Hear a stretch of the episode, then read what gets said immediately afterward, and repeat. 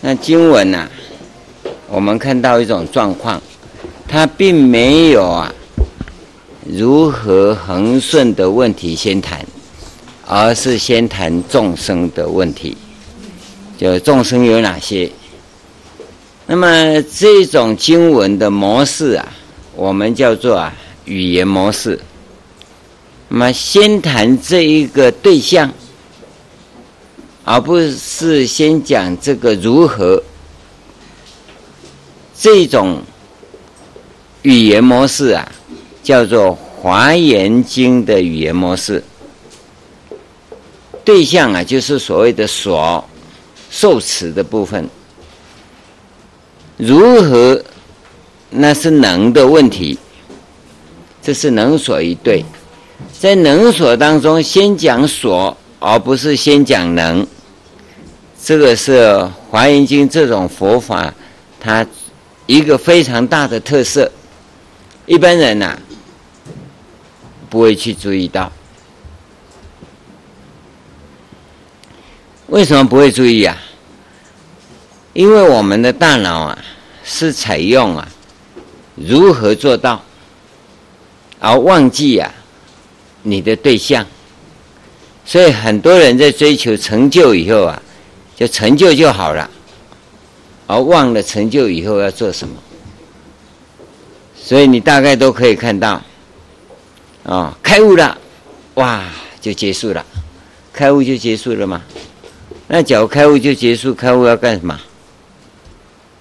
对不对？啊，我成佛了啊，结束了，啊，成佛了就剧终，啊，电影就演完了嘛。不是，成佛不重要，是成佛以后的那一段才重要啊！现在大家都不知道成佛以后要干什么，开智慧哇！我开智慧了，开智慧要干嘛？你就坐在桌子上一直这么高兴，我开智慧是吧？那不是精神病院那一堆吗？开智慧以后要做什么？要有交代呀、所以你你一直追求说我要开智慧，我要开智慧，你都不知道开智慧要干什么，对不对？所以留意到啊，这个《华严经》这种经文呢、它首先就是会提出这个问题来，标标的啊，要恒顺众生，他先把众生给你弄清楚。这个。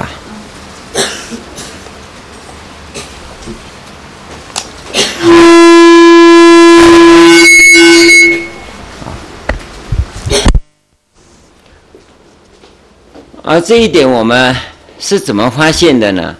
这是一个很重要的一个原因，因为我跟各位一样，尤其我们在台湾呢、听人家讲经啊，听很多，哦，看人家讲经呢、也看很多，啊，像普贤恒愿品呢，在台湾你所能找到的注解，包括你找不到的注解，我都有，哦，但很奇怪的，一讲恒顺众生啊。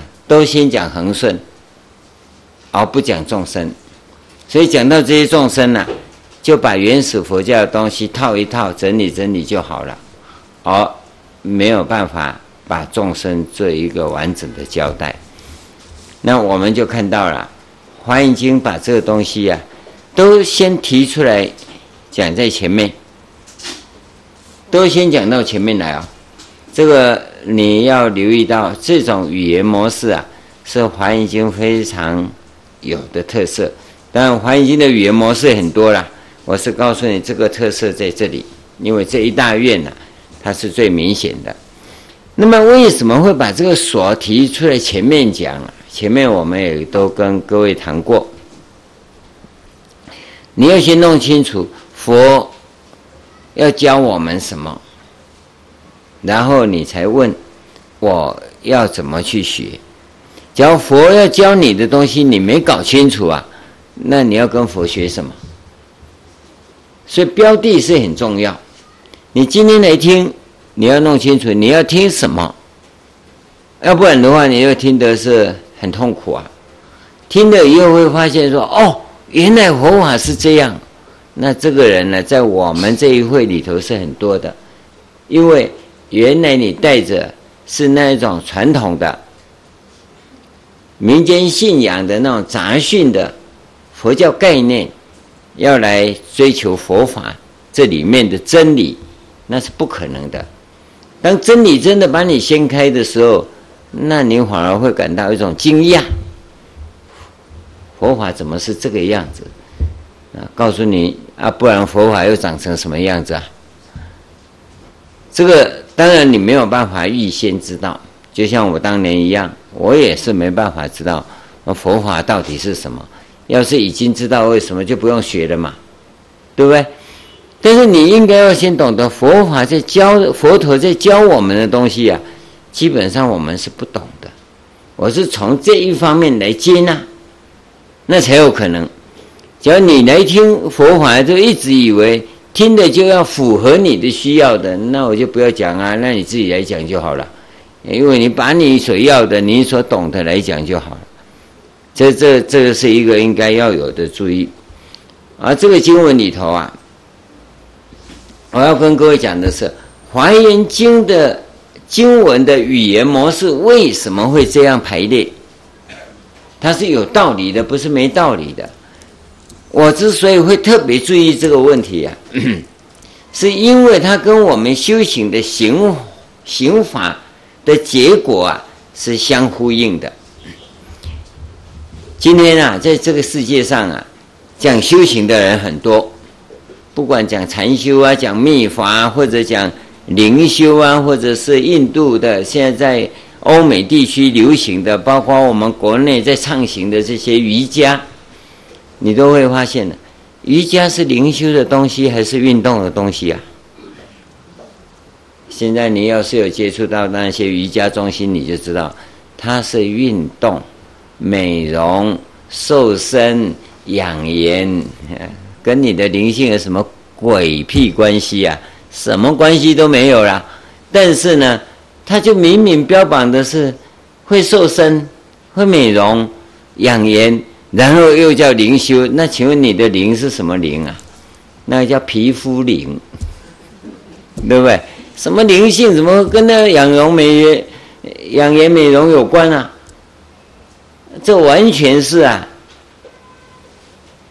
功利取向的，反正啊，吹牛啊也不缴税，说谎啊也不犯法，哦，啊也没有人会去告你。反正啊，丑小鸭就是丑小鸭，去去再怎么训练出来啊，只是丑小鸭，啊、不会变凤凰啊。这为什么会这样啊？这个是指宗教领域，虽然他讲的是瑜伽，是运动美容。虽然他讲气功什么功什么功，他一定要跟宗教挂上一点关系。但是当今呐、在希伯来文明的这种大旗的阴影之下，不止我们国内，全世界都一样，几乎认为宗教是迷信。但是每一个人发生突发事件的时候，他喊出来的一定是天呐、他就凭明明就不信，可是他会喊天呐、他不会喊妈呀。在洋人就更糟糕啊，他就明明不信上帝，可是他 Oh my God，嗯，他不是 Oh my 妈妈，为什么呢？在你的生命基因里头，你脱离不了宗教的核心问题。所以自古以来，我们是不认识宗教，不是宗教迷信，宗教不是迷信，它本来就是在解决你生活中的种种疑难杂症，乃至于啊，是你灵性上的一种依托，要弄清楚这些啊。所以他在实际修行的过程里，它是你灵性的启发跟成长的过程。你没有灵修啊？没有禅修啊，没有真正修行啊，你根本体会不到这个东西，根本体会不到。只有你实际行法以后，你才会发现呢、那个所比能更重要。标的啊，比你这个更重要，而标的我们始终摸不到，你始终搞不清楚啊，你要修学的标的是什么，这个就很麻烦了。而我们在修行的过程里，首先展现出来的是标的，因为有了标的，你才能够确认我有那个能力。当你没有能力，你就看不到标的，你知道吗？这一点就很难跟你讲清楚了，因为它太微细了。你说我要有眼睛才能看得到，没有错。当没有东西，你看到什么？它一定要有东西嘛，因为你的眼睛看到东西，你才知道我有眼睛看东西呀。那眼睛没有看到东西，你怎么知道你有眼睛啊？那到底是先有东西重要，还是先有眼睛重要？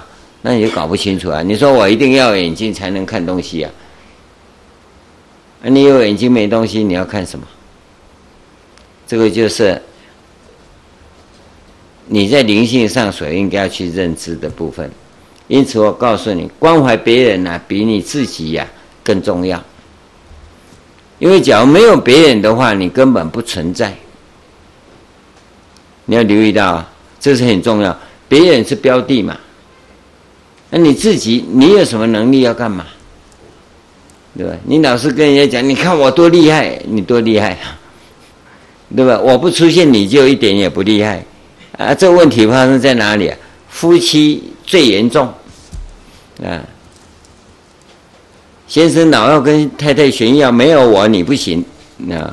太太也跟潜意识里也会告诉他先生说，没有我你不行啊！啊，当这样的话，你就完了。你要知道，因为对方的存在才有你的价值，没有对方的存在就没有你的价值。这一点你你你要能够架构起来。可是我执，我执的存在就在于，你看我，我一直我啊，所以才有你，没有我就没有你，你搞错了，没有他就没有你呀，所以没有那个对象就没有我这个阻隔的存在。这个在思想里头啊，它是很维系的部分，而这种思想之所以能够在佛法里头把它举证出来，说明的这么清楚啊，就是因为你的灵性在成长的过程里头，你会先看到对方。所以我们在讲般若跟波那的时候啊，波那是普贤菩萨，般若是文殊菩萨。为什么波那是长子，不会是文殊是长子？所以在这样的标准里，你从实践的修行的领域里头去看，你就会发现，般若比波那来的重要。但是整个大乘佛教系统里啊，都在追求般若，没有一个在追求波波那。关键就在于。你看错了，所以所有追求般若的人，都是追求到开悟、正果、成佛、明心见性以后就结束了，就结束了。而我们追求波那的人，是告诉你，明心见性也好，开悟也好，正果也好，成佛也好，那是什么？真正生命的开始。从此以后，你才要进入十全十美、止于至善的生命境界。那你懂得怎么过吗？你绝对不懂。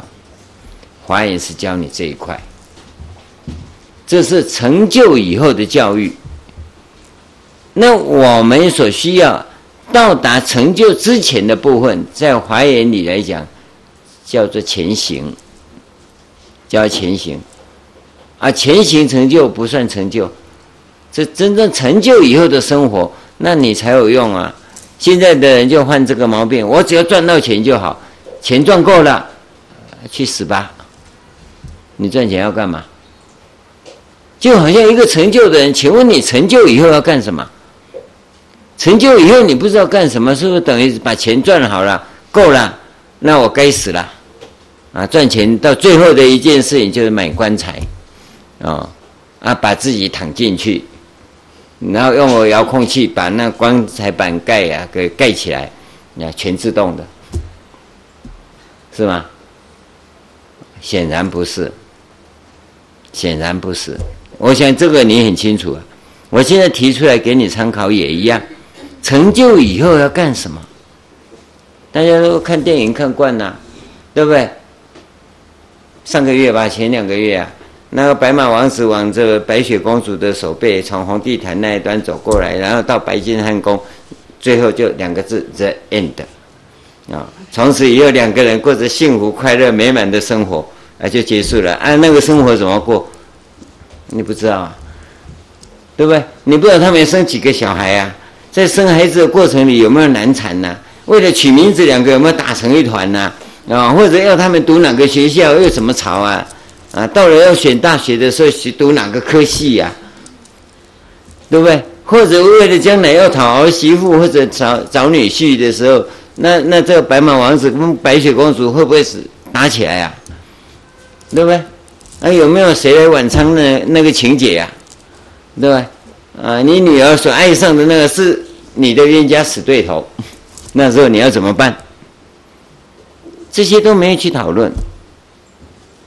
成就以后的生活，那才是我们所要探讨的。那么前面这些是因为我们人生有障碍。我我跟各位讲，修行要成就不难。我跟各位讲，真的不是难的。你要到成就这个地方不难，是成就以后的那一段呢。你现在成就以前这个，你你只要矫矫正好，我们跟各位讲那三个条件：第一个，人格性健全；第二个，与人相处啊，为人处事圆满；第三个啊，自我反省、自境界。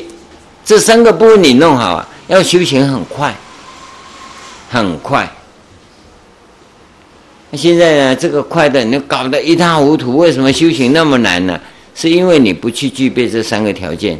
所以我们看到很多同修啊，很精进的这些老参老修行啊，师父每次听你讲经哦，都差一点点就开悟了。我说你永远差一点点了。他说哇，再努力，你看我补充什么？你再怎么补充都差一点点。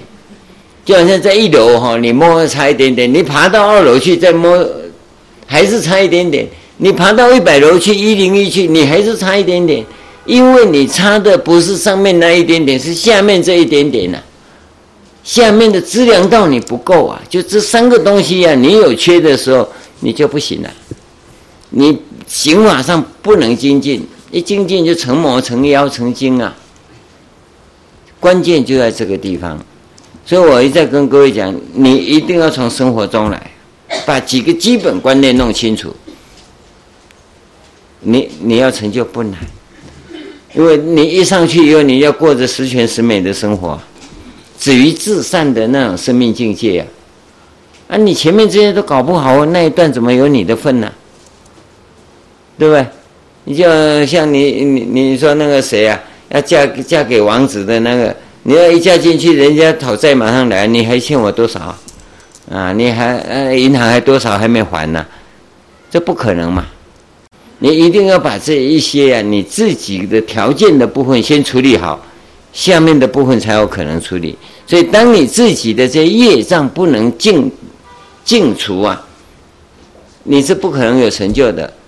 所以我常跟各位讲，当你在人生中遇到任何挫折、困难啊，自己认为不如意啊、郁闷的事，你就一百零八拜啊。比如今天来听经。他本来都算的好好的，来就可以的，可怎么搞的？来到这里就是前面一段没听到，那你有这种感觉，回去就一百零八拜，啊！你说没有公车都开到一半爆胎，我说我们在那边等又换一部车，结果耽误了，那不管，那是你的业障，这个叫业相现前，那就一百零八拜。你不要让那个业报现前，你就躲不掉了，啊！业相现前，你就要拜忏了。你你想一想啊，没事嘛？哎呀，不烦就好了。那个业是在的，所以修行人看世间事啊，跟世间人看世间事不同的。你既然是修行人，你就要消除你的业障，不是对不对的问题，因为你有业啊。啊，就像我们现代人一样，吃肉不是罪吧？你现在就吃吧，下辈子业障就会现前了。啊，吃肉不是罪，那那你说这样子吃肉会下辈子有业业相现前？那我吃菜业相现不现钱？也照样会有现钱的。呃，那我要怎么办？你就叫你不要吃嘛。哪有可能不吃？所以你不管吃肉有吃肉的业相会现钱，吃菜有吃菜的业相会现钱。凡是吃就是有业。啊，告诉你可以不吃，你又不相信，那那怎么办呢？那那你就等夜相来就去拜忏嘛。那你说我吃肉也要拜啊，吃吃素也要拜，这本来就通通要去拜啊。嗯，那不是吃素不要拜吗？谁告诉你吃素不要拜啊？没有啦。吃素更要拜啊，因为吃素吃肉的人根本不信佛，所以不要拜嘛。吃素的人信佛，你就更要拜啊。所以业怎么来临呢？你是不知道啊，你无法去分辨啊，你无法去分辨啊。这这个吃的问题就是一个大问题啊。我不是鼓励说吃什么吃什么了，但是你要知道，吃本身就是业啊。很多人说这孩子很认真啊，读书啊，这么多好，有没有业啊？照样有业，因为它是一种贪，你可能不知道啊。你会说他贪玩呐、对不对？啊，贪那看电视啊，贪什么？贪读书你都不讲，对不对？有些人没责任感，哦，他事业做不好，可是有很多人呢，是事业做得很好啊。对，每天呢，每天他都一直忙着事业。我跟你讲，那都是业啊。他是什么？他贪赚钱，他不是贪钱吗？你说哦，他人家是事业经营的成功，他有智慧有福报是没有错，但这也是一种业，因为你不知道啊，你不知道啊啊！等到果报现前的时候，你再看看吧。所以你的大脑是想象不到这些东西的，所以我才跟各位讲，当有业相，就你有不如意的任何情况，你就记得一百零八拜你不要计较，你跟我计较没用啊！我也只能告诉你，你不拜我什么办法啊？你说师傅，我，帮忙啊！我爸爸怎么样？我妈妈怎么样？啊，我那个儿子怎么样？师傅怎么帮忙？叫你拜一百零八，你也不拜。嗯，有个癌症的，哦，叫他赶快拜，他不会啦。那医生常常误诊，现在都是骗人的。等到事情发生的时候，我说你怎么了？叫你拜有没有拜？师父，你替我拜。我说去死啊！我替你拜。这个东西就是你昨天讲的，你有没有把修行、把学佛当一码事？假如你不把它当一码事啊？那跟你讲根本没用，你把它当一码事，你自己就会去处理，因为你现在还没有受到业的逼迫。你受到业的逼迫，你你才要拜啊，那已经来不及，那叫做业报现前，不是业相。现在啊还不逼迫你显现一些相出来啊，是一种业相，业相你就赶快忏悔，把业海填平，那你的人生啊。就不一样，你不是在凹地里头走，你是在高地里面，所以这是不同的一种领域。好，修行的专业部分呢，暂时我们这里就不跟各位谈了。那么昨天跟各位谈的这个部分呢，是所的部分，众生有哪些？我没有详细的跟各位讲了，那大概几个分类啊，是这样的情况。好，我们再看经文下面说，如是等类。就这些，这么众生有这么多种啊，那你都会遇到的。遇到的话，我皆于彼随顺而转，这个就很难呐、你要怎么随顺而转呢、那师父，你不是说修行人要定位吗？啊，我定了以后怎么转呢、要随顺转呢？是需要随顺转。定位的问题、啊，是你一定要定。你不定位的话，你这个人。所有的条件具足到你这里来，他会成为宇宙法界中的因素，而随着轮流转，随着转出去，你是被组合的一个东西，一个因素。那你定位以后，我是讲华严里面的定位啊，定位以后，整个法界的因因素啊，全部会绕着你转，你知道吗？你定位的话，法界所有的因素啊，它开始向你靠拢过来，以你为核心而转。但是你不定位的话，你是被人家吸过去，你会跟着人家团团转。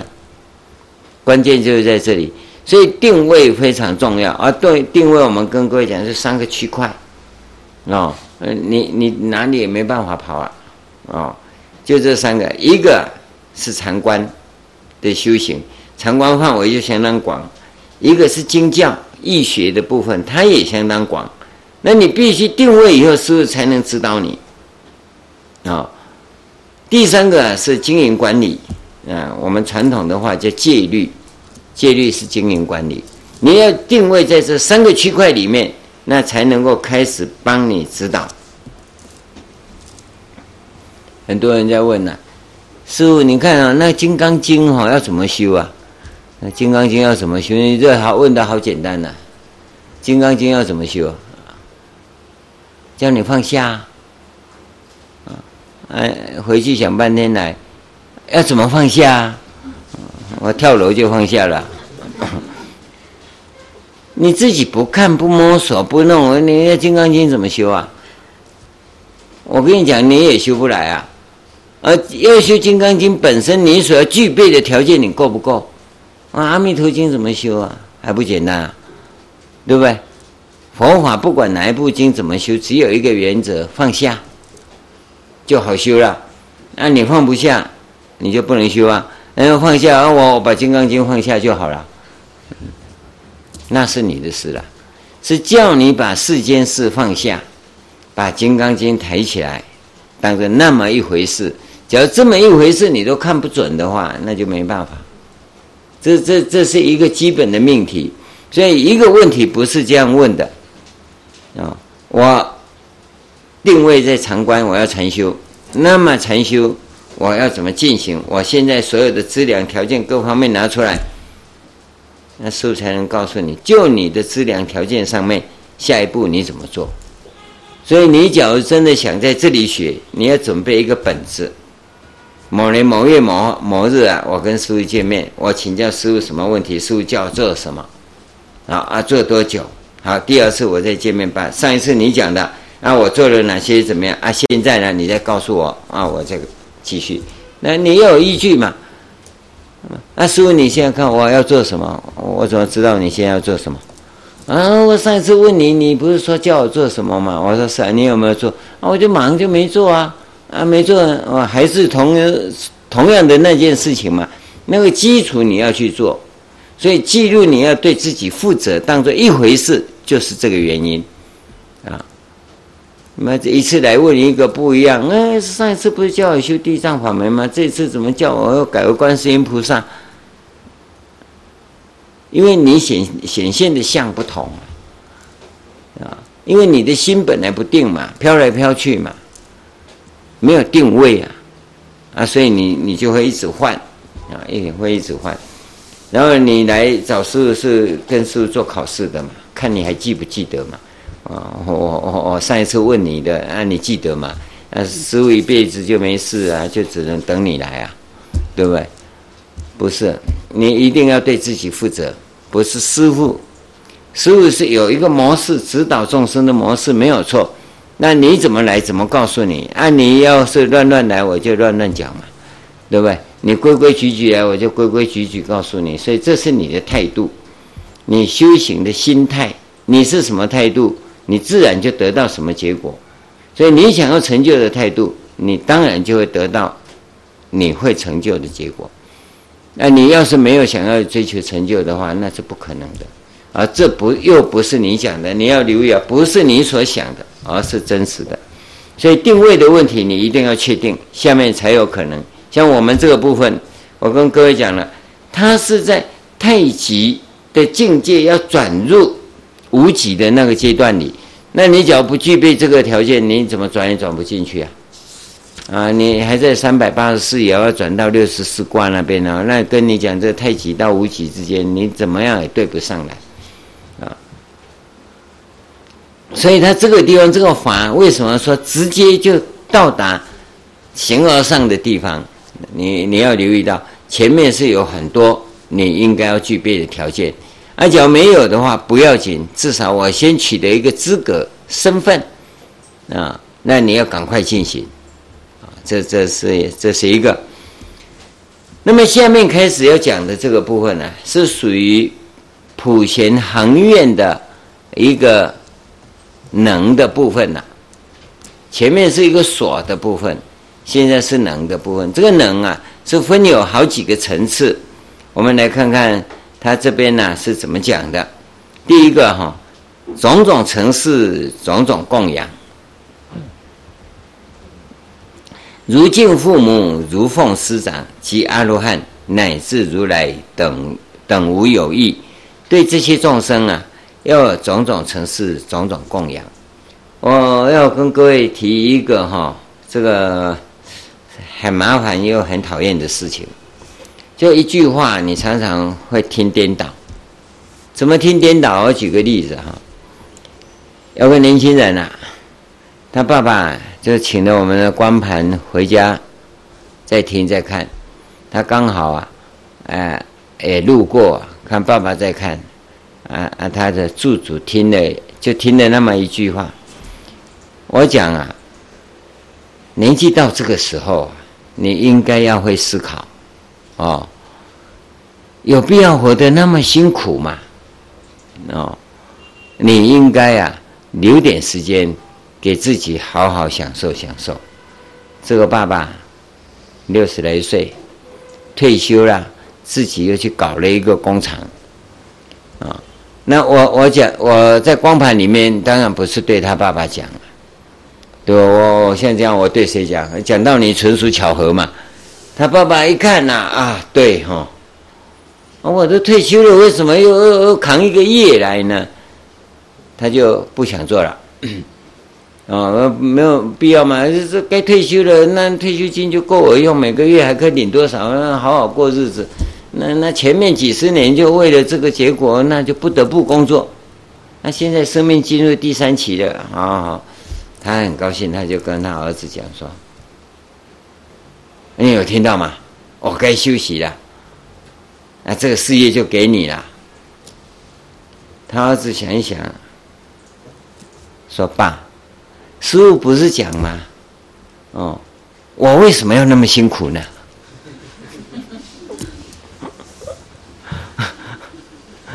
六十来岁的人，六十七十岁的人是可以这样想：我为什么要那么辛苦？你一个二三十岁的人为什么要那么辛苦？你本来就要那么辛苦了，你搞错了。你看，那师傅不是讲为什么要那么辛苦吗？啊，那你就不辛苦了。这个叫人渣。你知道吗？他本来就是找机会说，不想那么辛苦了。那刚好听到这一句话，他好对号上座，对不对？那师傅叫我们不要那么辛苦啊，那你不是人渣吗？对吧？啊，那老爸留什么给你啊？啊，你要怎么混日子啊？他不想这些啊。那这个就告诉我们。我们在讲给你的，你要用的恰当，你要用不恰当啊，就像这年轻人一样，啊，啊，师讲的就叫我们放下嘛，你何必挑事业？我我何必做那么辛苦嘛？我就放下嘛，放下你干嘛？当乞丐啊？你要当乞丐也可以啊，问题你又不甘心当乞丐啊，对不对？所以你要留意到啊。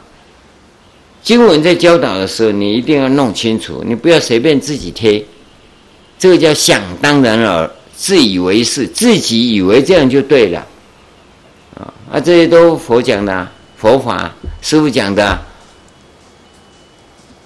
所以适用到你身上来，你就常常要这样去去检测自己，我这样做对吗？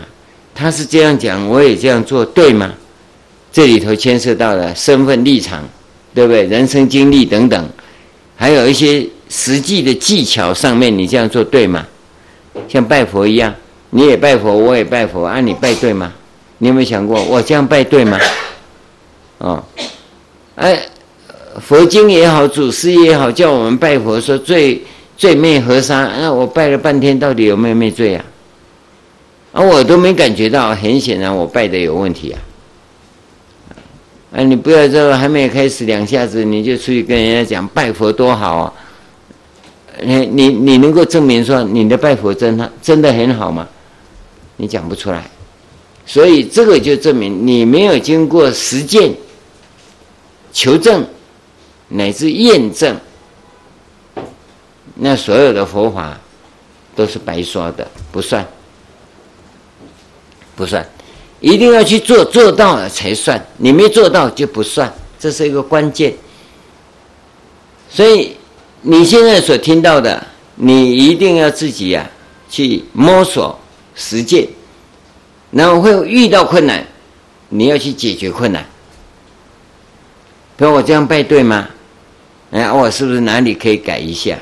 要改哪里？你要改啊。啊呃，一个很漂亮的女孩子到庙里来，啊，啊，师傅，听说看到佛要拜佛是吧？我说是啊，啊，啊，他就拜下去了，一拜下去呀，啪，啊，我，你看没经验就会这样，我不能叫他拜啊，那穿那两片窄裙，然后又那么短，一跪下去屁股又跑出来了，嗯，嗯，然后他也不知道他拜啊，啊，他穿的衣服不适合拜呀。好了，那怎么办？我说带他去换个居士服，对吧？那只有居士服给他穿回家嘛。啊，不然裙子都不裂开了，你怎么办？然后就教他怎么拜，告诉他以后你要学佛的话，服装要穿宽松一点，啊啊，不要穿高跟鞋，穿高跟鞋怎么拜嘛？然然后那个什么恨天高是吧？前面一大截，后面一大截哈啊，这样子啊，他一拜下去，我看都要跌倒了。啊，你要要像像这个，就从生活中的这些，他从没留意了，你要开始先调。这不是拜佛不拜佛，他哪想拜佛，那个心他已经就拜佛了。可是他现在的环境，他不适合拜呀、啊。是吧？当时我说好拜佛，对啊，一下子一看，你你你只看到他脸，没看到他身体啊，啊，一看他拜下去，我听到“啪”一声，回头看，哇，那呀呢？怎么这个样子啊？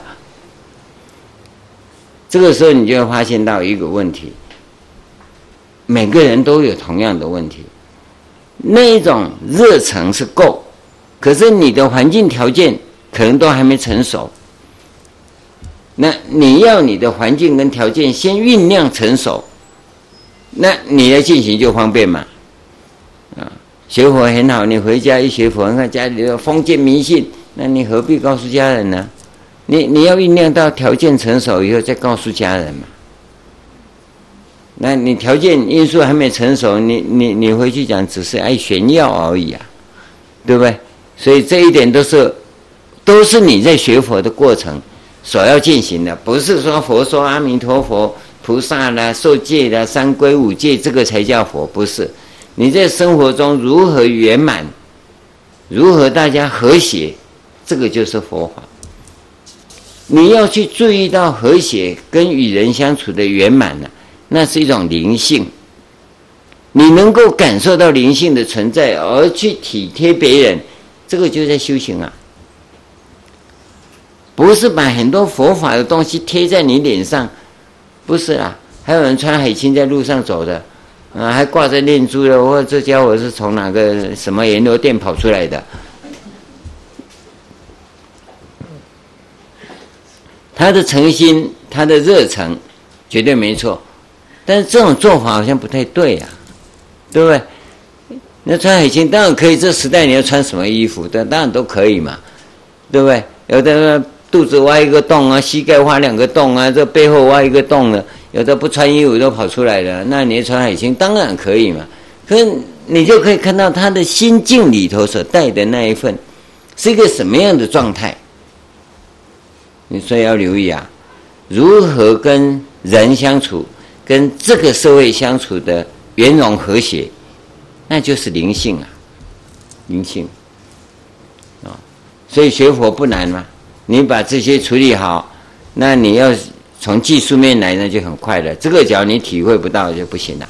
好，然后了了解这种语言上有可能产生的这种矛盾跟状态以后，我们再看看这些他所讲的种种程式跟种种供养，这是总说了。你说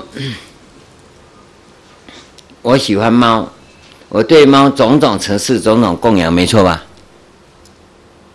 当然没错啊，那对猫，跟那这下子对老鼠要怎么办？啊，对老鼠要怎么办？你一养了猫以后啊，老鼠就紧张啊，对不对？好了，这是一个问题了。那问题就出在于说，我对猫的这种关爱，那不止城市供养了，还有种种的。你是不是一种情执？猫对老鼠的逼迫是另外一回事，我们不谈。你看看这些，我我说到你纯属巧合哈。你有没有养猫养狗？我不知道。家有宠物的人呢，你去算算看，你一年花在宠物身上的时间跟金钱有多少？哦，反过来再看看，你一年花在父母亲身上的时间与金钱多少？你想想看，这个就好。所以这个世界啊，我说很颠倒。保护动物协会、爱护动物协会，它就是没有孝顺父母协会。有没有问题？出在哪里？对不对？你保护动物、爱护动物是没错，我们不反对。可是相对的，我们以你对于你的宠物，你所关爱的、所付出的。那回过头来，你想想看，你对你的父母付出多少？其他不谈了。多少人为了动物啊上街抗议？有没有？有没有人为了父母上街抗议的？这个时代啊，颠倒啊，颠倒了，不会去思考父母，只会思考他的宠物。这什么时代啊？这个，那你不是说对一切众生种种程式 种种供养吗？对不对？他有一个前提啊，如敬父母，如奉师长啊，你有没有？啊，你敬父母、敬师长是怎么敬的？那你对一切动物是不是跟父母师长一样？你没有啊，你是颠倒啊。这里讲的很清楚啊，种种程式、种种供养，如敬父母，如奉师长。你对父母师长，你是什么态度的？什么立场的？啊，现在你对这些众生是这样子种种程式、种种供养吗？所以我告诉你，在这里一颠倒的话，你什么都别修了，根本就不可能嘛。那个船呢？船呐？我这个发音不太正确哈，不是睡觉的床哈。船在水上啊，是这样走的。你现在是把它翻过来，船在水上是这样走的，你怎么办？你有可能吗？不可能，你的颠倒是这种状况。他不是说对种种对这一切众生是种种程式种种供养，这样就好了。他的这种程式供养啊，是如敬父母，如奉师长及阿罗汉乃至如来等无有异，这是前提性。那今天。你对如来、对阿罗汉、对师长、对父母，你的认知够不够？假如认知不够啊，你根本不可能对一切众生是这个样子。所以我告诉各位，你不要发那种傻大愿，我要度尽天下苍生。你你度尽天下苍，先把屋檐下这几个度好，对不对？呃，你要度谁啊？同床睡觉的那个人，你都度不好了，你还度到在外面去啊？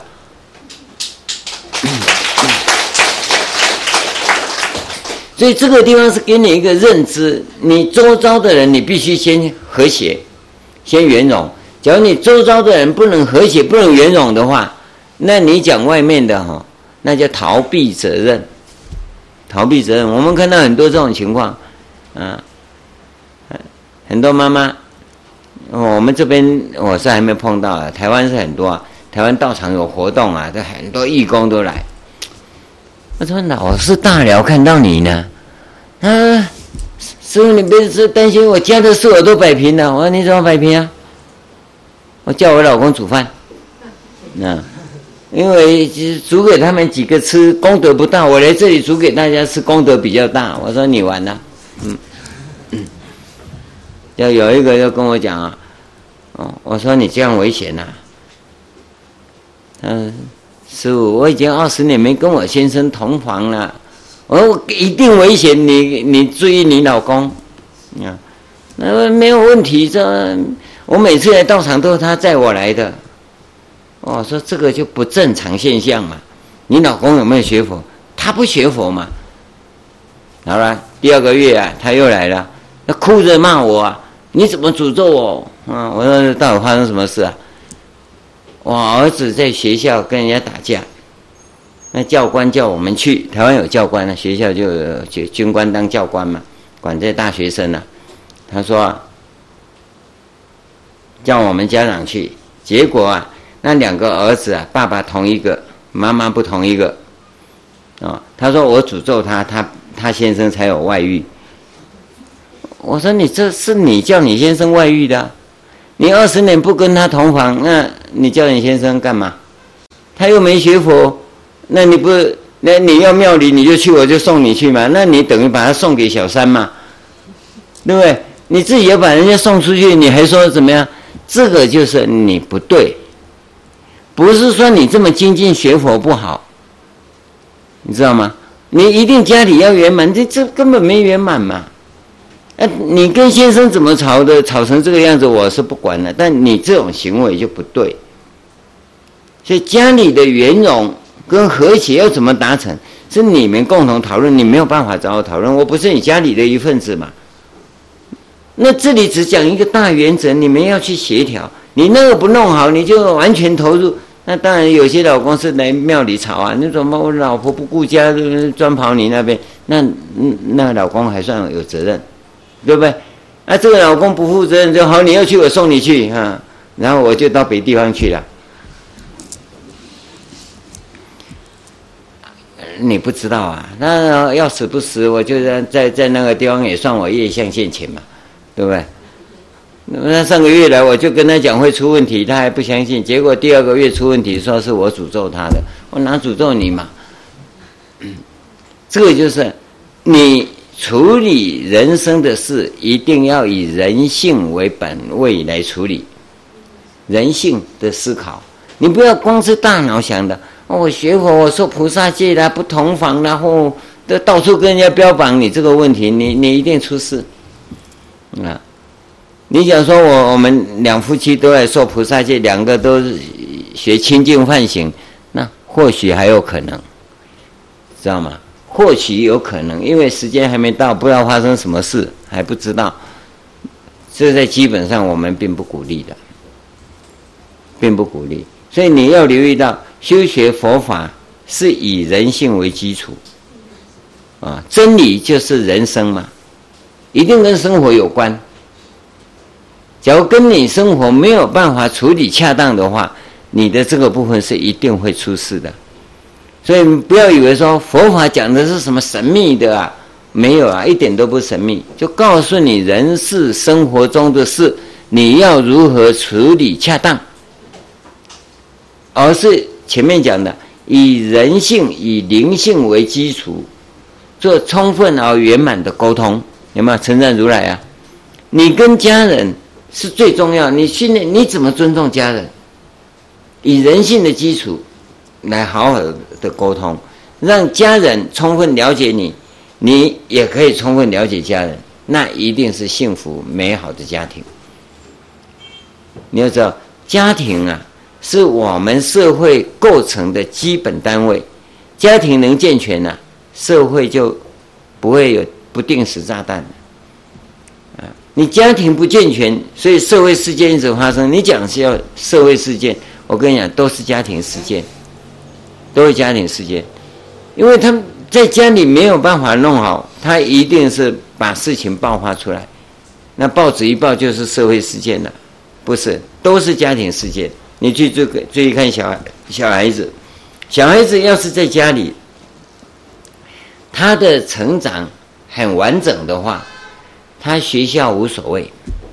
但是家里假如弄不好的话，他一定向学校发展。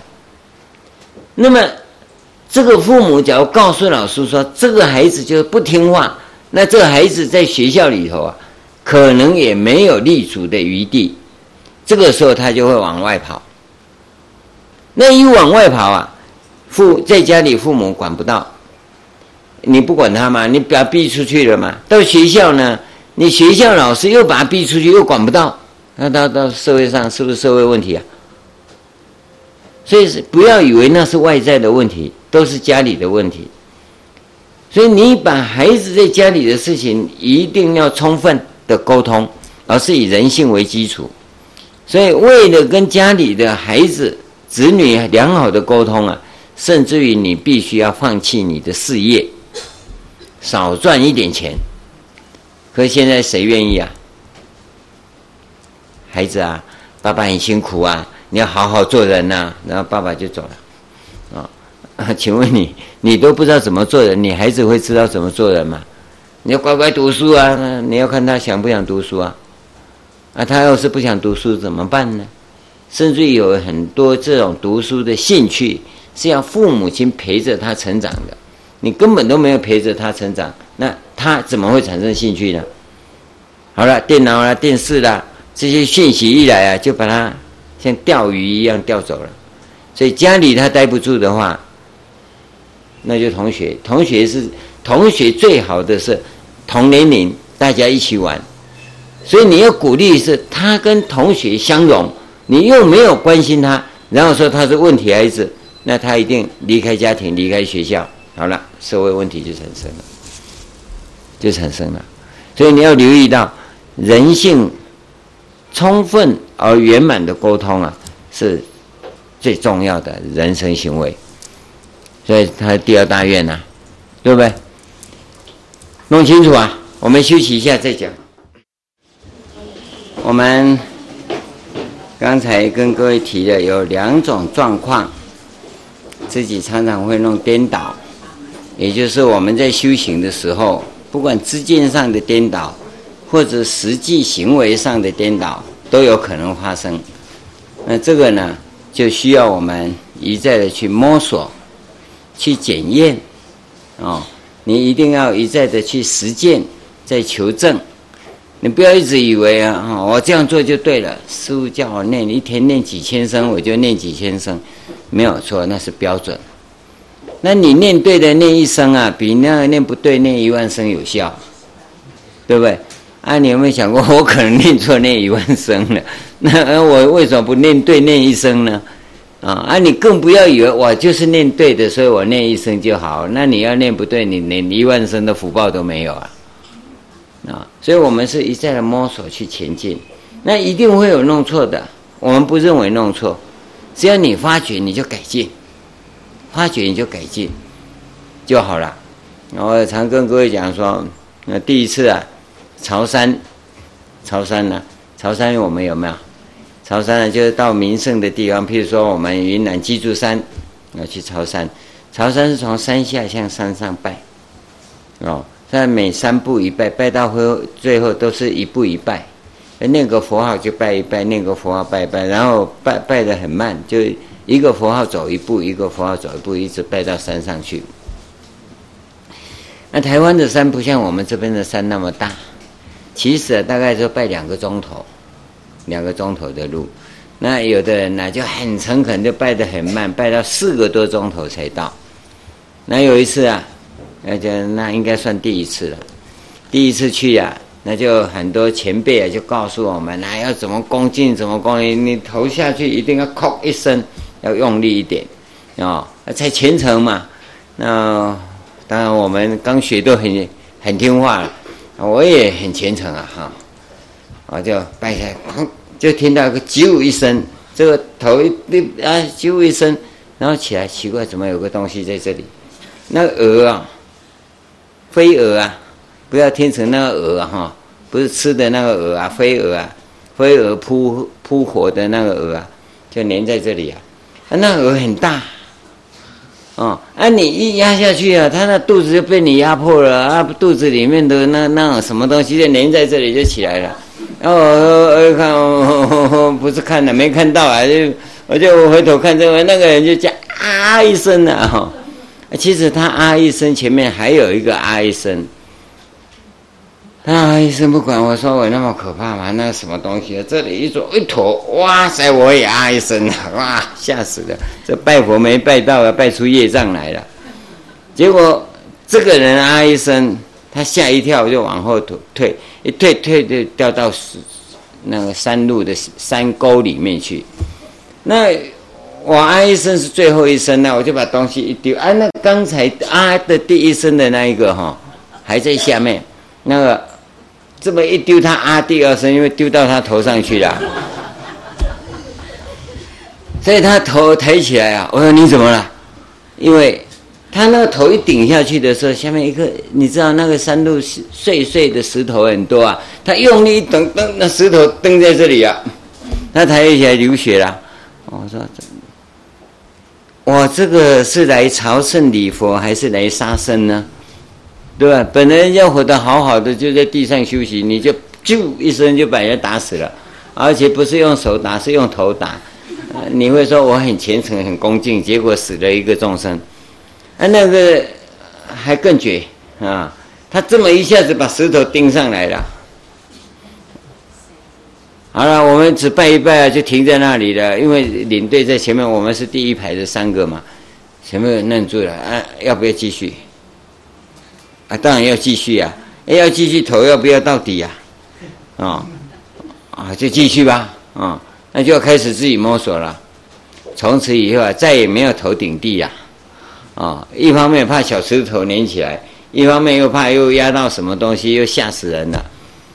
这个就摸索，他教是这样教，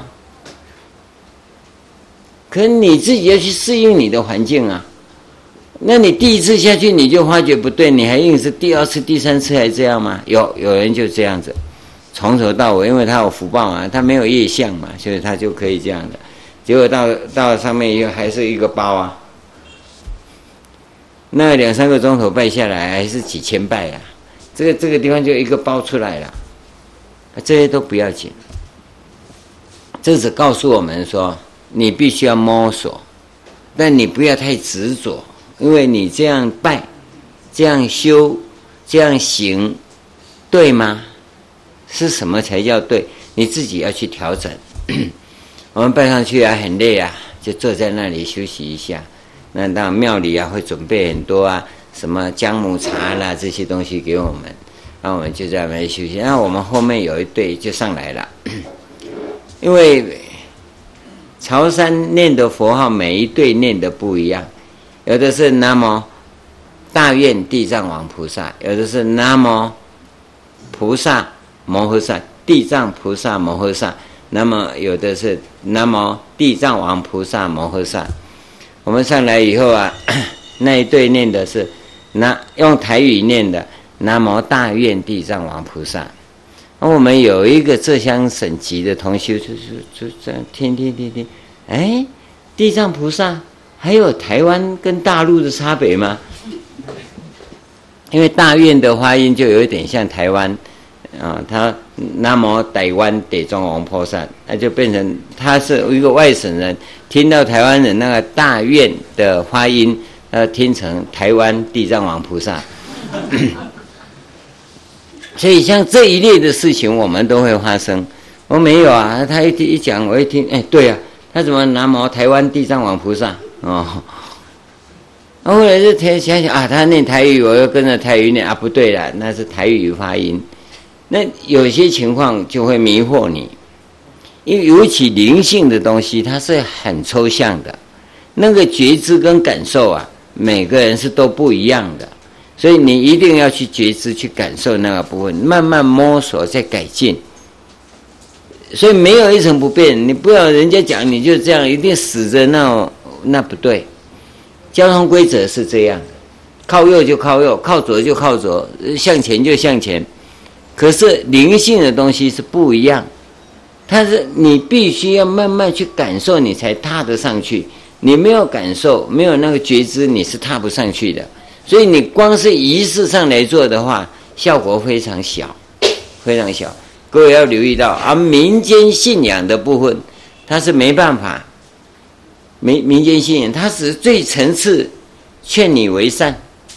哦，要做生命改造工程啊，民间信仰是做不到的。哦，但至少呢，它可以劝善止恶，它是达到这样的目的，这是民间信仰的目标。那你不能拿民间信仰来看这高层次的佛教相比较。所以我们有三家之言，儒释道三家之言的佛教是讲追求真理的。那民间信仰是三教九流，三教九流是贩夫走卒的嘛？那你不能相比的，那你不能拿贩夫走卒的东西来否认这个三教三家之言呐、三家之言都是挺高的，都高层次的。所以我们要留意到啊，你现在所修学的佛法是三家之言的佛法，还是三教九流的佛法？要一定要弄清楚啊！所以你在摸索的时候，也是希望各位能够改变你自己，改变你自己，这叫生命改造工程，从这个地方摸索来的。好，那我们下面就开始，前面这个地方它是讲总说一个所一个能，啊，就就交代得很清楚了。能就是啊，种种承事，种种供养。而这里头呢，它又分又分有一个主客，就一个前提性的，就是如敬父母，如奉师长及阿罗汉，乃至如来等无有异。对众生跟如来啊是要平等平等的，哦。可是你这个如来阿罗汉师长父母的这个标准没有的话，只只偏爱众生啊，那根本就颠倒了，颠倒了。所以你一定在古代来讲啊。对如来、对罗汉、对师长、对父母的恭敬、尊重、诚事、供养啊，这基本上是做到了。你、你、你把这个转过来看一下，这个你做到以后，你才扩大对一切众生，对不对？那你这个基本没有做好，那你就跑到这末端去，你就不对了，那就变成插花，插花知道吗？你根没有嘛，你就是插在这里很好看，一个礼拜啊就垃圾桶丢。报道了，对不对？你有根，你不怕花谢，因缘到，花会再开，对吧？那你没根嘛？你插在这里，插在这里很好看的，可它是假的，有一个礼拜以后就没用了，它就变垃圾了。所以你学佛不要做表面功夫，像插花这种功夫都不要。要的是真诚的，你要有根，你对如来、对罗汉、对师长、对父母的诚事供养做到。当然，这个做到是随着你的能力做到，你的能力啊、哦，这逢年过节啊，那当然是加倍温馨。可是你不要去比较别人，哎，人家带爸爸妈妈去哪里国外旅行啊，那你去啊，对不对？啊，我们没钱呢，没钱的话，我们隔壁村庄旅行，对不对？啊不不出去也无所谓嘛。但是你这个随着你的能力，这个叫随分随利啊。你不要看人家买车，你也要买车啊，不必。随着你的能力，尽到你孝顺父母，这样就好了啊。师长，这或者是。这些有成就的，你能够见得到的这些社会贤达，要表达恭敬。有些时候不会，我们一个鞠躬都可以，并不是说一定要怎么样供养。我我们很多，因为台湾呢、那个神庙很多啊，台湾神庙啊多到哈，那你都不敢想象。有一棵树很大，那人家要把它砍走。那村民呢、就把它围起来，不准人家砍，然后用一个布条啊，把它绑着，红布条绑着，然后开始上香。嗯，这是我们村里的守护神。你都市计划来，你不要把它砍走，砍走就跟你没完没了。那那那那官员来，那他是什么神？大树公，那 就拜了。啊，那，有个村子呢是一个石头啊凸出来，大家觉得很好玩，因为有感情嘛，人家要把它炸掉，它也是红布条绑着啊，然后开始上香，这叫石头公，这样就可以拜了。哦。那很多老先生走到那里啊，他不拜，但是对对这个石头今天会被人家恭敬，他什么因缘不知道，我我要恭敬你，他就一鞠躬，然后再走，走到那个地方他就一定一鞠躬，然后再走。这个叫什么绅士风度啊？啊，因为他有人恭敬他嘛，那我也恭敬你啊。那你为什么被恭敬呢？我当然不懂啊。不过人家对你恭敬是对的。上香只表示一种恭敬，不是说我拜一拜我就变石头公了，不是这样子。那我们中国人是一切恭敬，对于一切存在，我们都很恭敬。这这就是礼敬诸佛嘛，不是说拜拜石头公、拜大树公啊，就叫礼敬诸佛，不是。就我们对这些存在懂得恭敬。同样的，你对于父母的存在有没有恭敬啊？哦。这这些有生命在我们周遭生活的人，你都不懂得恭敬，那你你你去恭敬外面什么东西呢？对不对？那是多余的，那是颠倒的，啊、哦！我们不否认要保护动物，要爱护动物，但是你更要孝顺父母，尊敬师长，啊、我们没有尊师重道协会啊，是不是应该要发起？对对？没有孝顺父母协会啊！现在老人问题很多啊，啊，我们有没有呢？对不对？啊啊，我们对狗啊、猫啊很照顾啊，请问这些前辈呢？社会的贤达呢？我们要不要多照顾？这个基本上你都做不到啊！你那个什么猪啊、狗啊、什么学会啊，没有用啊，那都是假的啦！啊，那他就开始什么用这一种东西叫做人权。开始开始在干扰人家，这是不对的。我们一定以人性为基础，人性为基础，啊，不是弄几个养老院呐、那那就叫叫做有人性，叫做孝顺父母。你注意看，把把父母送到养老院，通常都不孝顺的，啊，呃，他还在抱怨说，我一年还要给你几十万呢，啊，或者多少钱，你每个月要付啊，啊，那你大概送进去就不会去看他了。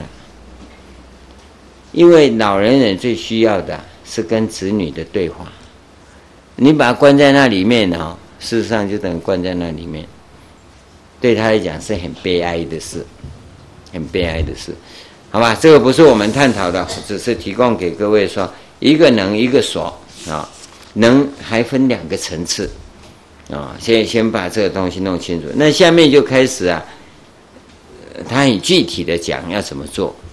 那所以讲具体怎么做，其实都是梦。你必须前面的根呢扎稳，再讲后面的。这个是《华严经》的另外一套，这个叫做思维模式。这思维模式都从根本来，从根本。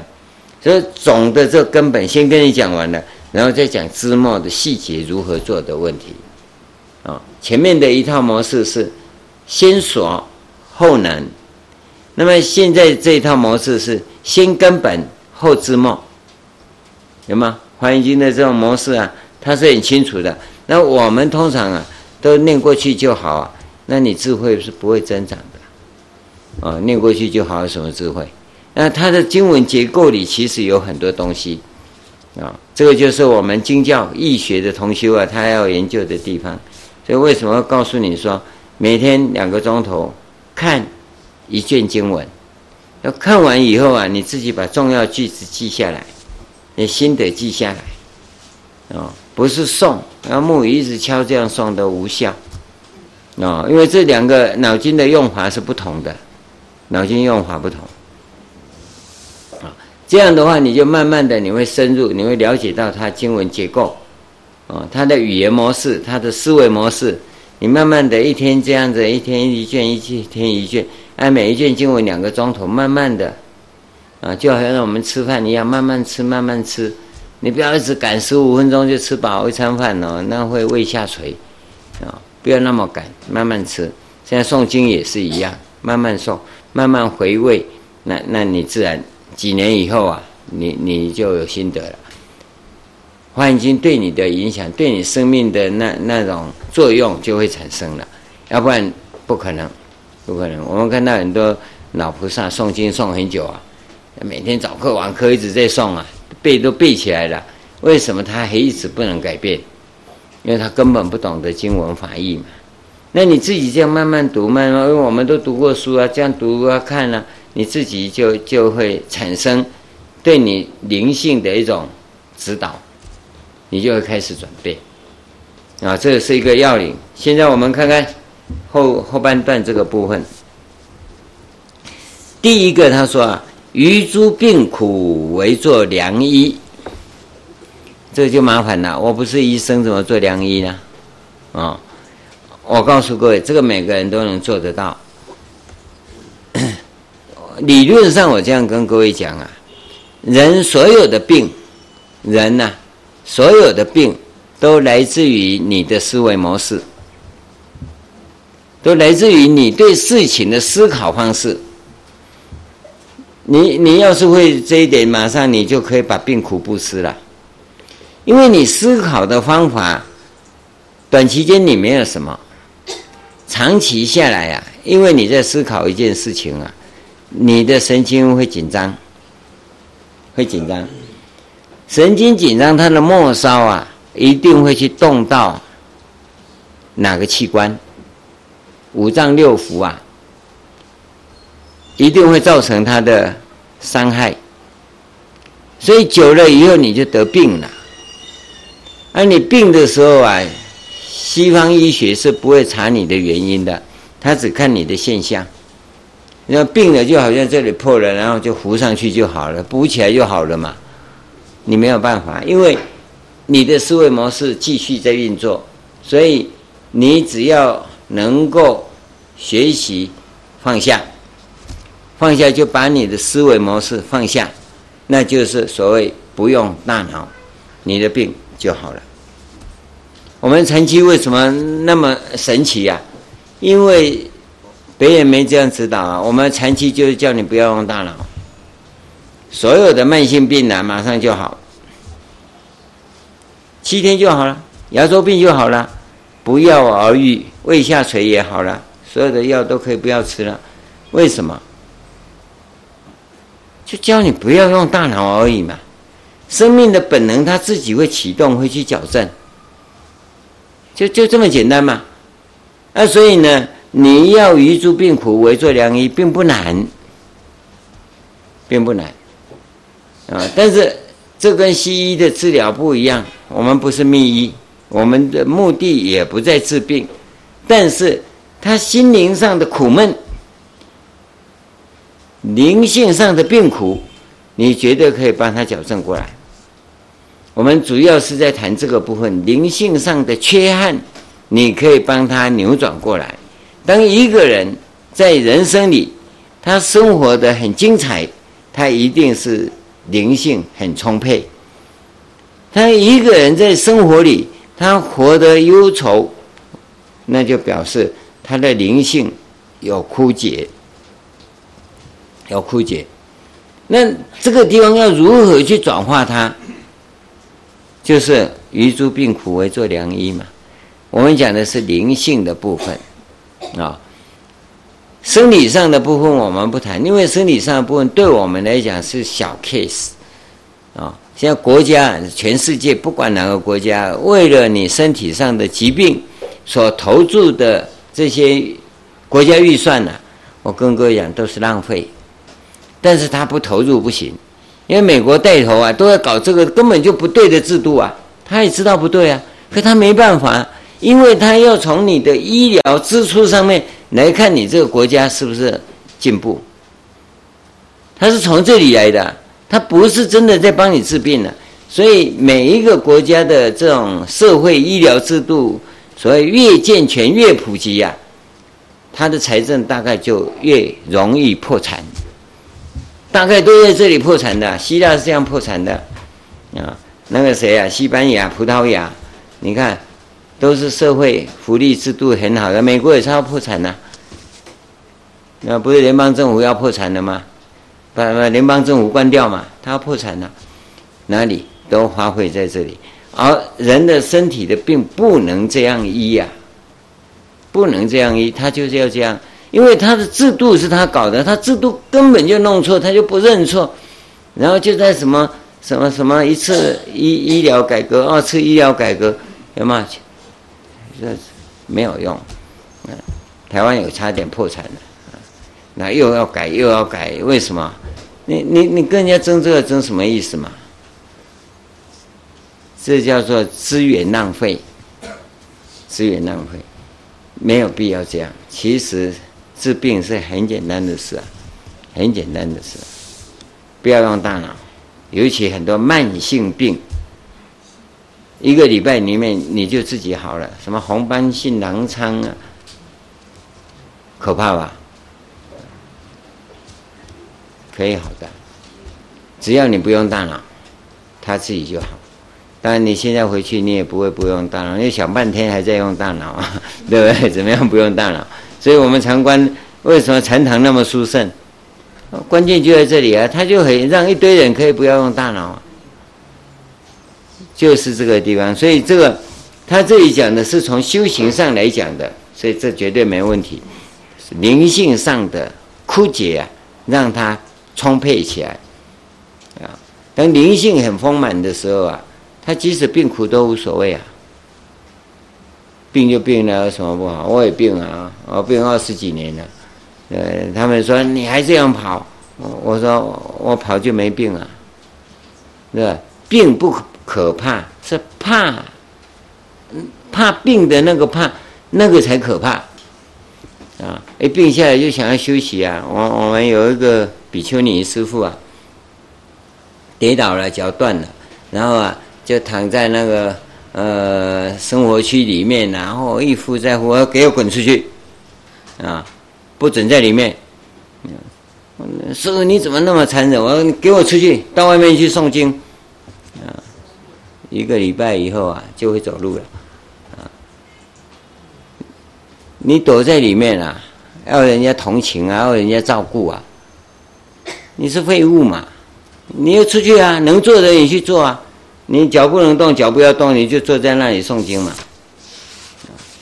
怎么样？你要得到佛菩萨加持，你生命力要起来嘛，灵性要起来嘛。第一天当然很不高兴，看我这样，嗯，那第二天有人赞美他，是啊，你受伤还那么精进呢，嗯，他就转过来了，嗯，一个礼拜以后啊就不一样了，因为他得到人家赞美嘛。啊！你躲在里面，人家啊，师父有没有好一点呐、哎呦，你好可怜哦！那那不是要叫他赶快，赶快往生吗？啊，他能够出来，他能诵经，你就诵经啊！啊，这么一诵的话，人家就赞美他，赞美他的活得有价值、有意义嘛，灵性就起来了嘛。啊，我怎么不知道？我我也可以鼓励他说：哇，你多休息呀、啊，怎么样？小心呢、那是残害他的，对。你要救他，就要叫他获得真正的利益嘛。但是这一句话很难开口啊。人家受伤，人家要休息，人家要疗养啊，你就叫他出去那边诵经做功课，谁敢啊？啊，所以你就自己去死嘛，对吧？那不是去死好了，就等死啊。嗯，你把他赶出去呀、你看他气就气嘛。你你敢不敢说去被人家气呀、你是很希望人家赞美你，而不是要人家气你啊？那那现在这样，他也是一样，他要人家赞美啊。那诵经一两天以后开始啊，师傅你不是受伤吗？你怎么还这么辛苦？你应该要休息呀、我就坐在那边，我看你敢不敢去休息？嗯他也看一下，那家伙坐在那里，老家伙不走，我怎么敢去休息？所以你要懂得灵性这个东西，不是你是你的大脑所能思考的，不是你的大脑所能思考。好吧，病苦为作良医，遗失道者是其正路。这个道也不是一般的道路，哦，就你人生茫然的时候，给你做指标，人生要怎么走，是指这个部分。所以都是人人生灵性上的问题。啊，那你总不能老站在十字路口，人家在等红绿灯，说你是不是迷路啊？你告诉我，我教你怎么走，是吗？不是这个意思嘛？那人家说你是不是神经有问题呀？啊，这不是，是灵性上的问题。啊，当你人生茫然的时候，那你要告诉他，啊，指示正路嘛，人生的正途。啊，于暗夜中为作光明，黑暗，啊，那不知道怎么走，你要点灯，啊，这这都人生的问题啊，你你不要自己晚上啊，去把人家电灯通通打掉啊，自己点个火炬，我给你点灯哈，为做光明啊，不是那个意思。这在你的生活中一定会遇到同修们、朋友们，他人生开始在迷茫或走入错误的方向的时候，那你要告诉他正路，告诉他光明面啊。尤其人一受伤以后，被欺负以后啊，都是一样啊。这世界都是坏人啊，凡是商人无商不奸。凡是官员，无官不贪，啊，你你不要那么黑暗嘛，哦，你你找几个好官员做朋友总可以嘛，嗯，那那不好的官员，你不要跟他做朋友嘛。好官员很多，不是没有啊，因为你人生是黑暗面，所以你就不碰不会碰到好人，啊，商人固然黑暗黑黑的很多啦，奸商很多啦，黑心食品到处，台湾我们都被害了三十年了，啊。但是你要心存正路跟光明的话，那些东西不会不会伤害到你。我们都吃过啊，啊，有没有被伤害？有啊，怎么没有？只是伤害不太严重嘛，啊，这个色身还堪用嘛，还不会还不至于说呃吃了那个喝了那个，通通要去住院了，还不至还不会啦。但是。就有人会吃了就住院了，啊，有呃，我不不是有一个爸爸看他炸鸡腿，很好，想买回家给女儿吃嘛。那女儿五岁啊，一吃了鸡腿就死了，啊，那他就那个炸鸡腿的粉里头啊，有加了一个东西，大概没有搅拌开来嘛，就那一坨就吃下去，他就当场就死了，啊，呃，这个黑心食品，那他大家都这样用啊。啊！我卖那么久也没人死，怎么？原来就那一坨它没有拌开，而且整个都吃下去，量就过大嘛，就是这种状况。啊，这个情况我们要要留意到，你心清纯、光明、向上，像前面那那那三个大愿一样，是那一种积极性的人生啊。基本上啊，人生的挫折啊，不会是悲观的，挫折会有。但是你跌倒很快会爬起来，啊，你不会一跌倒就起来哦，哼，这都是你这块石头再踹他两下，然后脚后又受伤了。本来是脚趾头受伤，你踹两下，那你你的脚后跟又受伤了。这就就是说，不必太过于在意跟计较你的成败跟得失，啊，那你才有可能拥有积极正面。光明的人生，那你才可以给众生指正路，做光明，知道吗？这这是我们现在每一个学佛人都应该有的基本条件。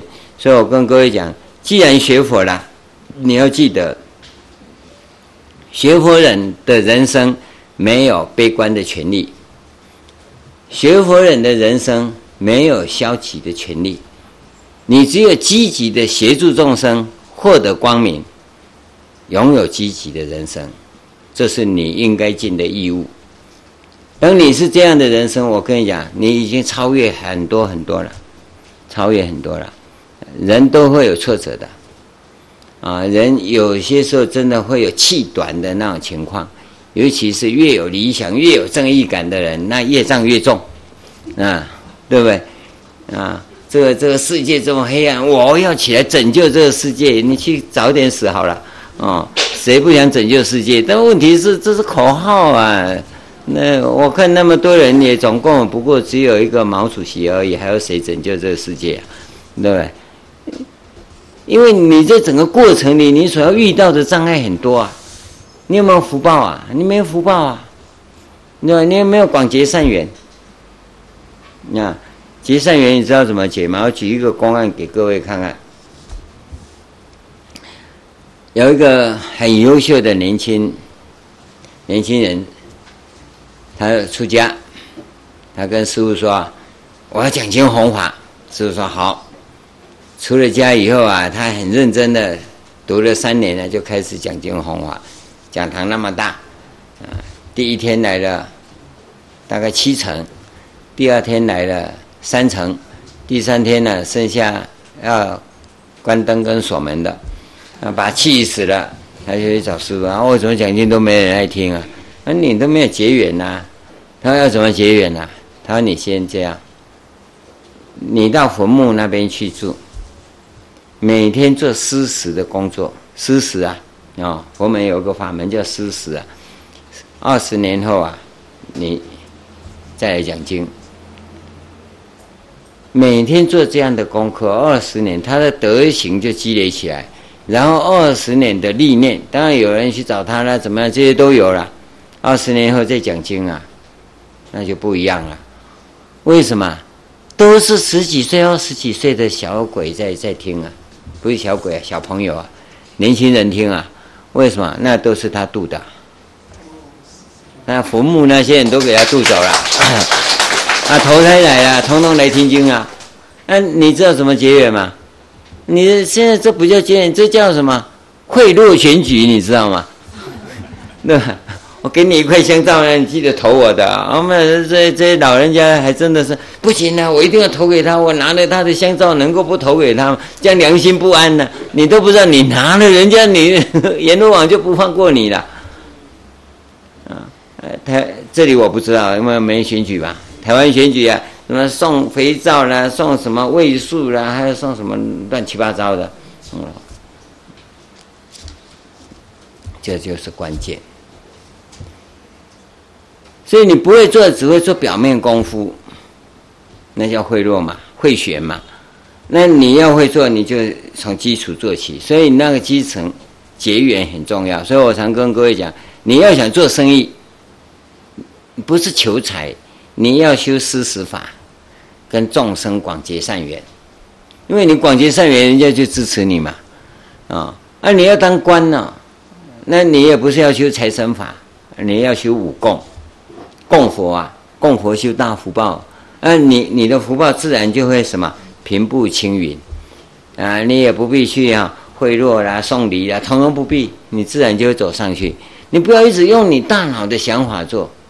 你说我这样修法，能升官升，不能升官就算，那不就很宁静吗？啊，你要升是你要给我的，不是我要的，啊，啊，你就很自然的能够什么尽你的能力把公事办好嘛。因为你既然没有什么送人家特别的礼，所以我就不必再贪污回馈嘛，是吧？所以尽本分事就是这样子啊。所以我们有我们很好法，很好的法可以修，而这些法是配合你正确的人生观来的。所以你的人生观没弄好，还真不行，法给你修都歪了。那么你还没开始修，也奇怪，今天好像做了一个梦，好像明天很不错。啊，长官会找我去讲啊，会怎么样？你就会一直什么抠着那个东西，这个就不对，这是人生观不健全、人格性不健不健全的情况。要是健全的，他从来不管这些，那做我的，生活中怎么做都好。那人家会认为你是一个什么拥有绅士风度的长者，人家也很喜欢跟你请教问题，因为你会啊与。暗夜中作光明，于失道者示其正路嘛。因为你你的人生指标会很清楚啊。第四个，与贫穷者令得福障。这个贫穷还不是指我们现世有钱没钱的贫穷。我我们有一句话说：“穷的只剩下钱了。”啊，有钱怎么会穷啊？他就什么都没了，他只有赚钱赚很多钱，妻离子散，啊，是有很多朋友没有错，但没有友情，呃，每一个来的都想要跟你做生意赚钱嘛，啊，希望你分一些给他赚嘛，那你你钱多有什么用呢？你要的是什么？温情，真正的感情，不管是友情也好，天伦之情也好，你总要有这个啊，啊，不是说都花钱买朋友的那种情是假的啦。等你死了，谁怀念你呀？人家只是说以前有个傻瓜很有钱，对不对？啊，我们都到他那边去挖钱，只有这样而已。你是这将来历史上成为笑话啊！所以要的你要知道，这种贫穷的人是很多，灵性很匮乏的，找不到朋友聊天啊啊！所以自己只好关在家里看电视，有吗？这就贫穷者啊。不是他没钱，他钱多了，可是他不知道怎么用啊。去吃的都最好的，用的都最好的，他灵性很枯竭啊，这个叫贫穷者啊。要让他怎么样得到福障？福障是生命中灵性的宝藏，要帮他开发出来。我是希望各位啊，你学佛就是要开发你自信宝藏，开发你的自信保障，这个叫福障啊。我我们各位还不至于那么贫穷啊，因为真贫穷的人还不会来听经，虽然你听的也不懂啊，不太懂，不是不懂哈，似懂非懂啊，但是你你要想办法去开发你的，你这个宝藏出来，灵性的宝藏，要不然真的是人很痛苦啊，那我们常常会觉得空虚、无奈，啊，你说我苦吗？也没有啊。啊，那你高兴吗？也不高兴了，对不对？人家问你好吗？那还好啦。为什么还好？啊，因为色身还不错嘛，那口袋也有钱嘛，卡片也很多嘛，哦，这当然好啊。可是真的内心呢是空虚的啊。那现在要去哪里？没啦，散步散步啦。人生茫然，没有目标啊。那问问说有空你静下来要做什么？看电视啊。就就变成这样了。应该是一个人活得很精彩的人，他一定有他的兴趣。也就一静下来，我就要做我要做的事，啊那个那个是不见得是会赚钱的。但我就喜欢呢、那写写毛笔字也可以啊，那那那涂鸦也好啊。那你总有一个有兴趣的东西嘛？你没有啊？你说我也有兴趣啊，反正电视家里。一个人有三部，通通把它打开，就很热闹了，不会无聊嘛？对不对？这个是真的是贫穷者，很枯竭啊！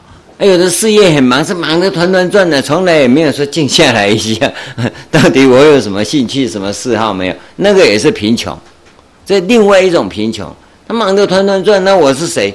哎，想哦，我是谁？你你你要做什么？我看看，我名片有十几张，你要哪一张？啊，这忙的忙过头了，这个也是贫穷。所以我们常会告常会告诉人家说：你你忙过头了，你应该要静一静，事业不要做了。啊，怎么可以？我说都可以。不信你看，你死那一天，统统停下来，对不对？你现在赶快把些让出去。哦，你认为可靠的你就让，啊，假如都不可靠的，你这个人有问题。对不对？事业那么多啊，干干部那么多，一个可靠的人都没有，那你不是有问题吗？啊，有可靠你就让给他嘛，啊啊，那那那他把我贪污了怎么办？那你活该嘛，对不对？所以，当一个人能干到那种程度啊，他是最悲哀的人，不止贫穷，你生命的宝藏都没有开发嘛，完全枯竭了，你完全绝缘了。你要把那生命的灵性的宝藏啊给开发出来，这是很重要的，非常重要的。所以他下面结论说：菩萨如是平等饶益一切众生，绝对是平等的，因为我是帮你开发灵性的宝藏。你说我把财产全部散开，你叫比尔盖茨来散好了，也一定不公平嘛，对不对？那他家有钱，我家没钱，你怎么给他跟给我的一样多？对吧？你说那没钱的多给一点，有钱的都少给一点。我跟你讲，每个人都跟你说我家比他更穷，对不对？这是人性的一种什么弱点嘛？一种弱点。所以我们不从事项上来看，不从财富上面看，是从灵性上来看。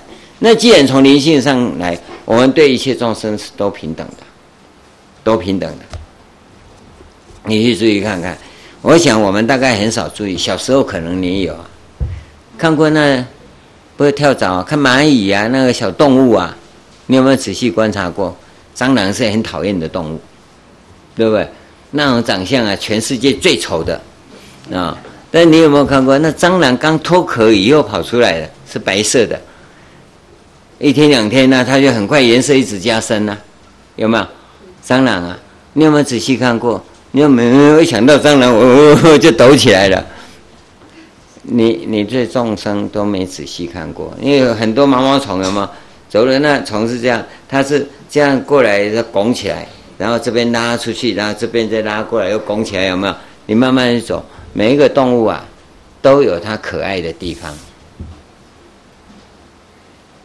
即使是那一种臭虫啊，你也可以看一下嘛。可你都没有时间静下来去看他表演一下，你是不是不公平？你只看到什么？你只看到一个人印在钞票上的那些人，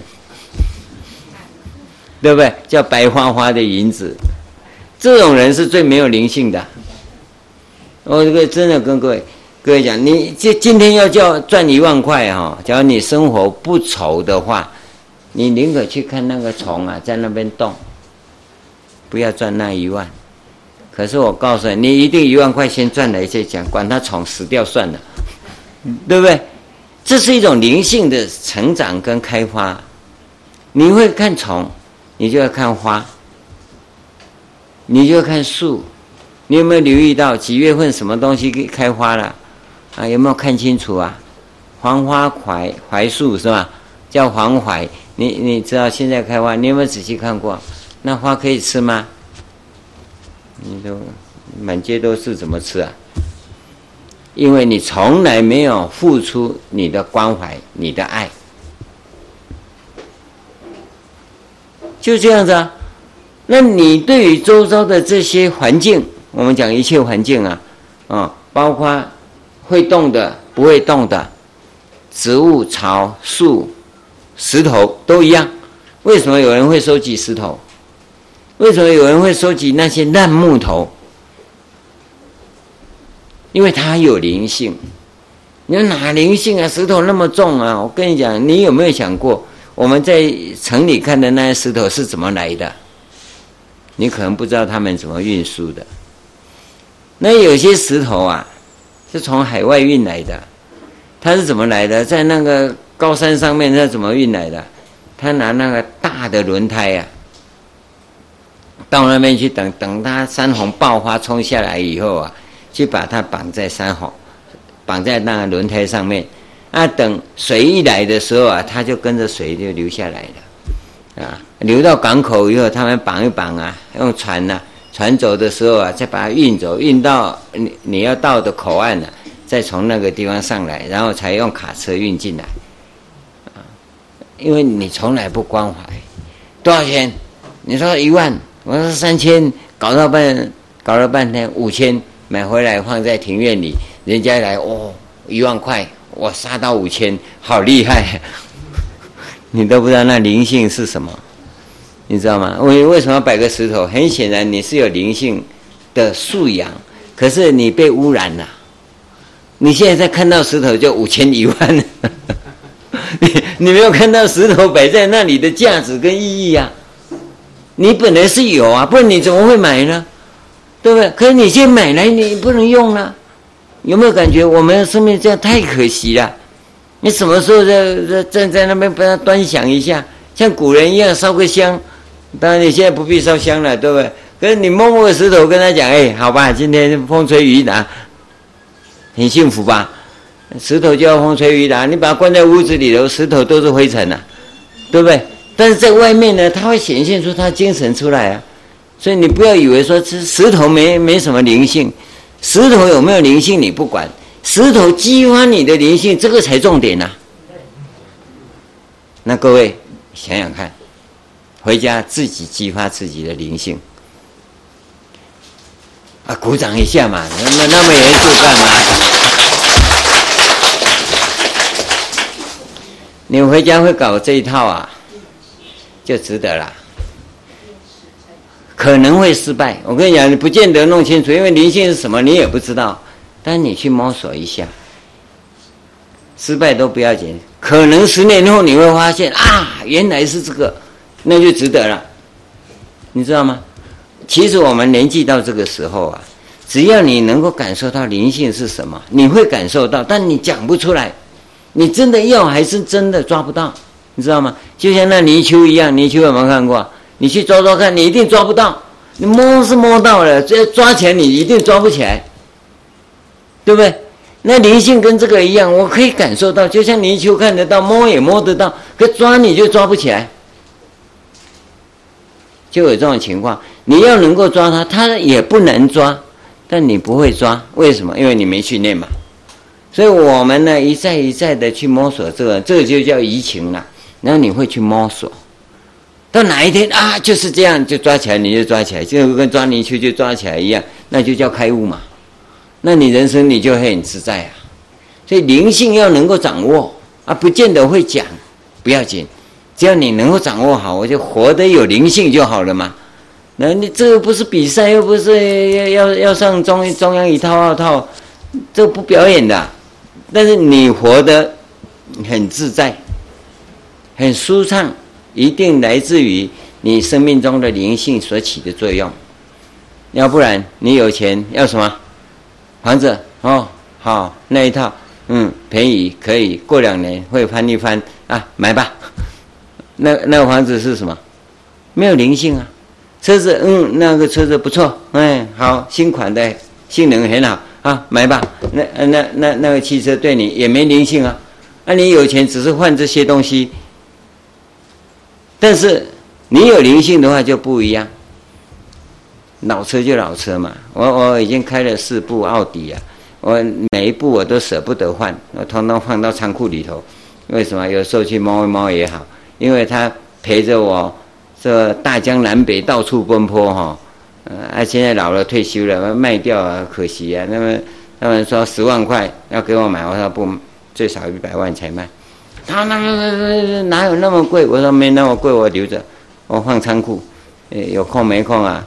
你都不知道，看那老车啊，当年陪我们这样子南征北伐啊，哈！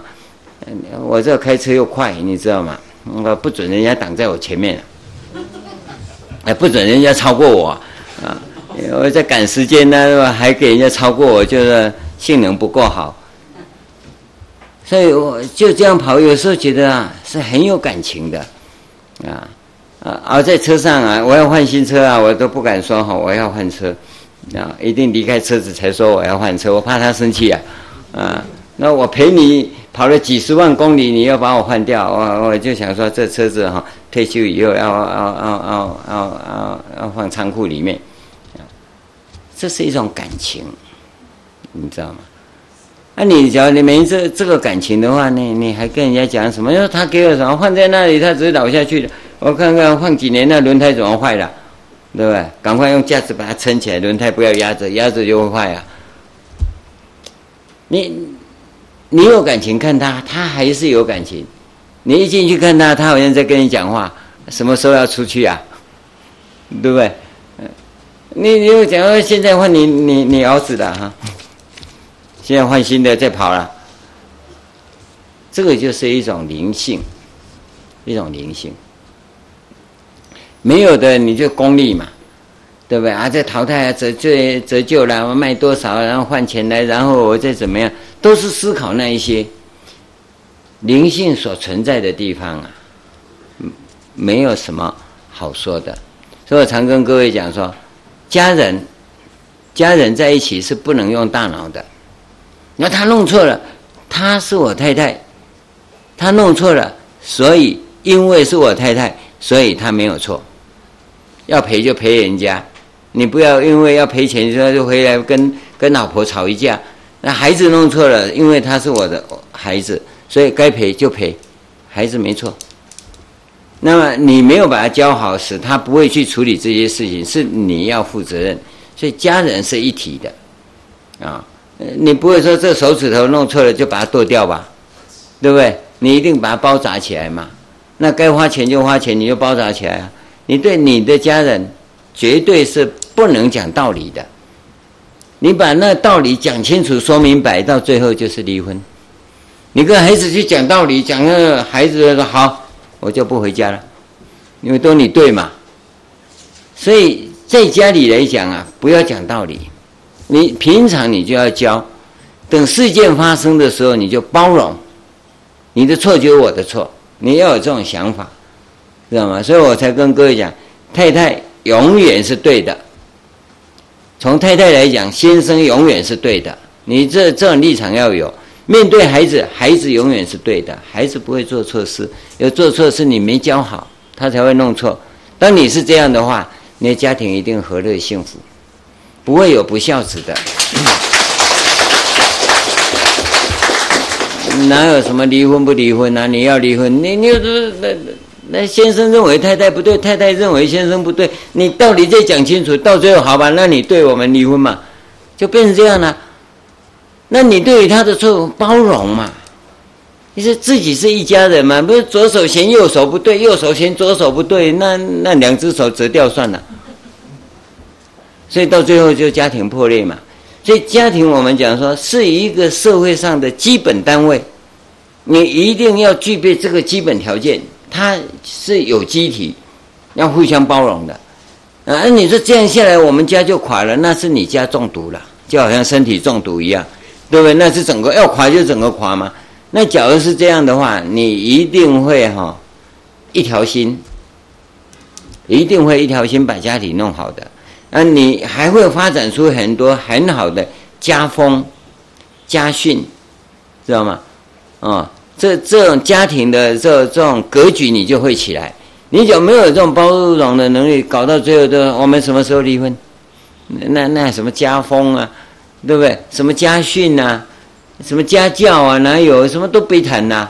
所以西方人没有这些东西。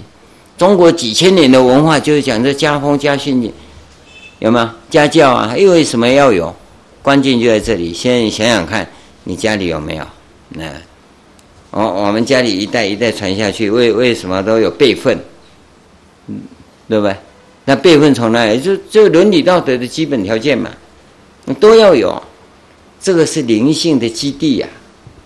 你讲没有这个，还谈什么人性？什么灵性？哪有呢？所以它是有一个载体在的。人家道场有道场的这这种伦理载体嘛。有了这种伦理载体，你才能看到灵性人性在哪里。假如没有这种伦理的载体在的话，你根本灵性在哪里？你就会产生西方人这种现象啊，保护。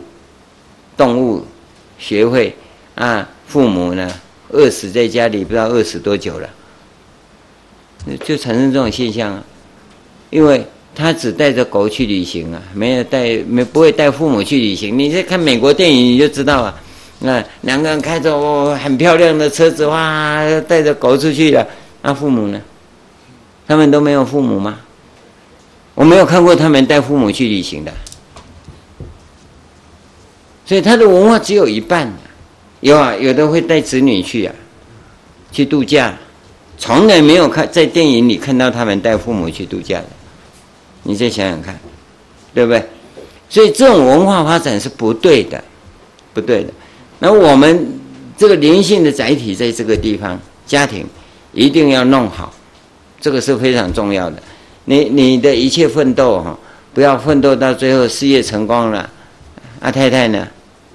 所以人家讲哈，第一个太太帮你把事业做好，事业做好帮你讨第二个太太，第二个太太把第一个太太赶走了，到最后你要跟新的太太去分享你事业成果啊，你是无法分享的，因为他没有跟你共同奋斗过，所以你在社会上就弄使你的那个太太跟你的子女，对你终身怀恨，而且这个是生生世世，不是这辈子而已。